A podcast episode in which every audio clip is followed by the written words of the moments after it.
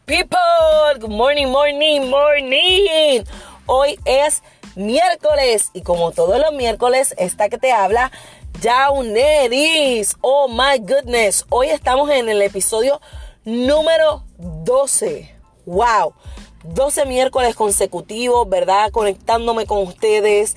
12 miércoles donde hemos podido impartir palabra, hemos, eh, ¿verdad?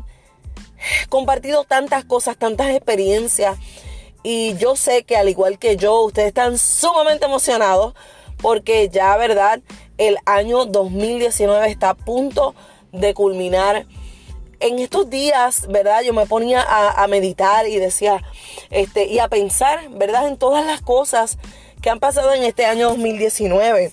Y yo le decía al Señor, wow, Padre, de verdad que este año 2019 ha sido de mucho aprendizaje, ha sido de emprendimiento, ha sido de crecimiento y tantas cosas, ¿verdad? Que venían a mi mente, que pasaron en todo este año 2019. Y yo decía, wow, simplemente estamos ya a ley de tres semanas para entrar en el año 2020. Y aunque eso no es lo que, lo, lo, lo que me quiero enfocar en el día de hoy, yo, yo le decía al Señor, pero hay más, hay más, yo sé que hay más, hay más por alcanzar, hay más por, por, por ver, hay, hay, otras cosas que experimentar y, y nada, simplemente me quedé con ese pensamiento. Y yo sé que muchos de ustedes dirán, ay, Jauneri, sí, el año se está acabando, ya no hay más nada que hacer, solamente quedan tres semanas. Pero ¿qué tal si yo te digo a ti que ahora es que tienes que meterte pilas para poder alcanzar aquello que, ¿verdad? Que por tanto tiempo en el año 2019 quisiste alcanzar, sí, solamente son tres semanas, pero pueden ser las semanas más poderosas de tu vida. Si, ¿verdad? Si trabajas con empeño, si realmente lo haces con esmero. Porque mi pregunta es, si ya tenemos una lista de resoluciones, tenemos una lista de 20 cosas que queremos hacer en el 2020, o queremos emprender aquí, queremos emprender allá, queremos hacer 20 cosas, 20 congresos, you name it. Queremos hacer de todo. Pero cuando llegue el primero de enero. Pero ¿por qué esperar hasta el primero de enero si todavía te quedan semanas del 2019? ¿Por qué no aprovecharla?